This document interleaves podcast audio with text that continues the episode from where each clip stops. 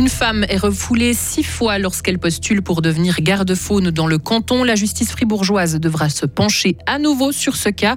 Il faut mettre en valeur les lieux qui portent la trace du passé. Le canton a recensé une cinquantaine, une centaine même de sites, comme les Gastlosen, les Gorges de la Jogne ou encore de la Sarine.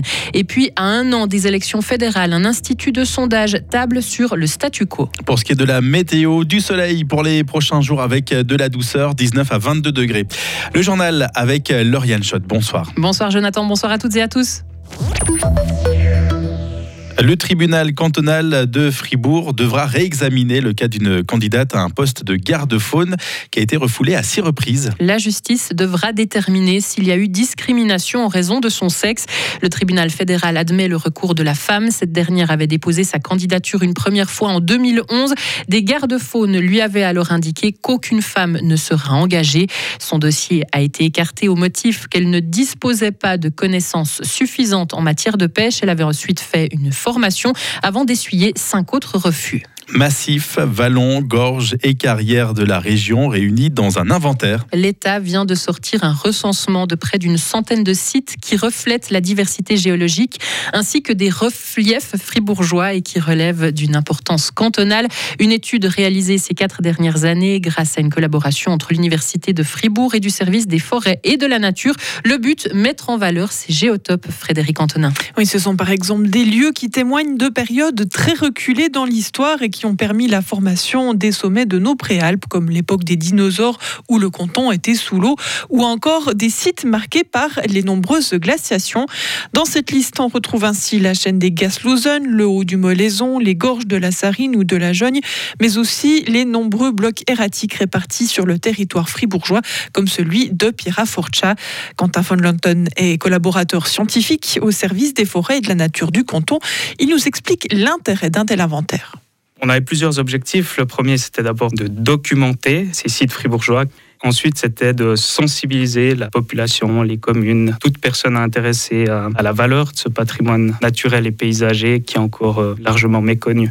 Et puis, dans un troisième temps, l'idée, c'est de réserver ces objets, de les conserver pour la génération future, et puis aussi de les mettre en valeur, c'est-à-dire de transmettre cette connaissance scientifique au plus grand nombre. Et puis, les géotopes ont aussi cette valeur euh, didactique ou pédagogique parce que c'est des lieux sur lesquels on peut aller et puis euh, voir sur le terrain des sites qui ont un grand intérêt pour reconstituer l'histoire de la Terre.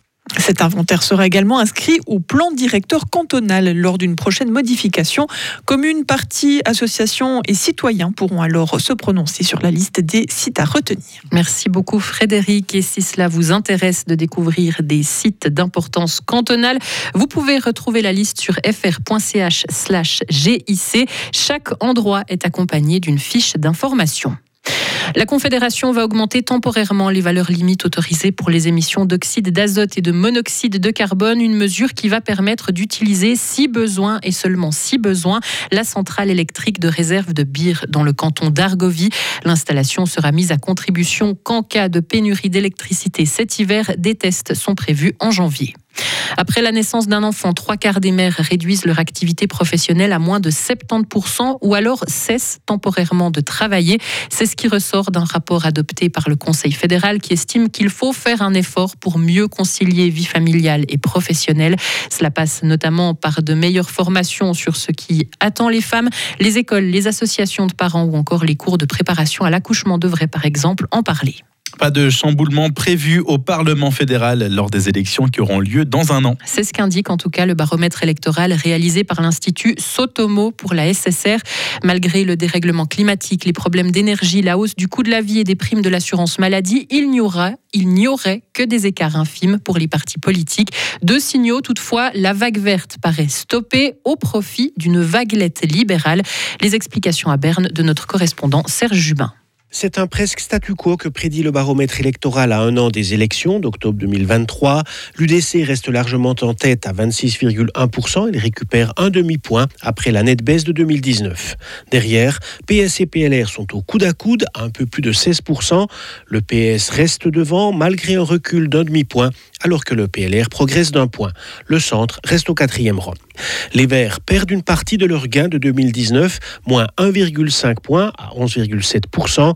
Le gain le plus élevé est pour les Verts libéraux, plus 1,5 point à 9,3%, mais à bonne distance des partis gouvernementaux et des Verts. Les sondeurs font remarquer que les légères progressions du PLR et des Verts libéraux renforcent la majorité de droite et libérale au détriment de la gauche qui perdrait 2,5%. Les élections fédérales, on le rappelle, auront lieu en octobre 2023.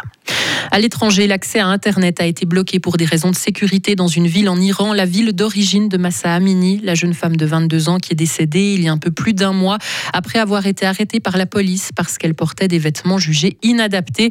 Et pour marquer la fin du deuil traditionnel de 40 jours, des milliers de manifestants se sont rendus aujourd'hui dans cette ville. Les autorités ont ouvert le feu, des dizaines de personnes ont été tuées. L'Union européenne détaille son plan zéro pollution pour 2050 avec tout un tas de mesures, par exemple une indemnisation des victimes de la pollution atmosphérique ou encore le traitement des eaux usées à la charge des industriels. Ces différentes propositions seront négociées entre le Parlement européen et les États membres. Les ONG environnementales sont quant à elles dubitatives sur l'application réelle de ce plan par les États. Retrouvez toute l'info sur frappe et frappe.ch.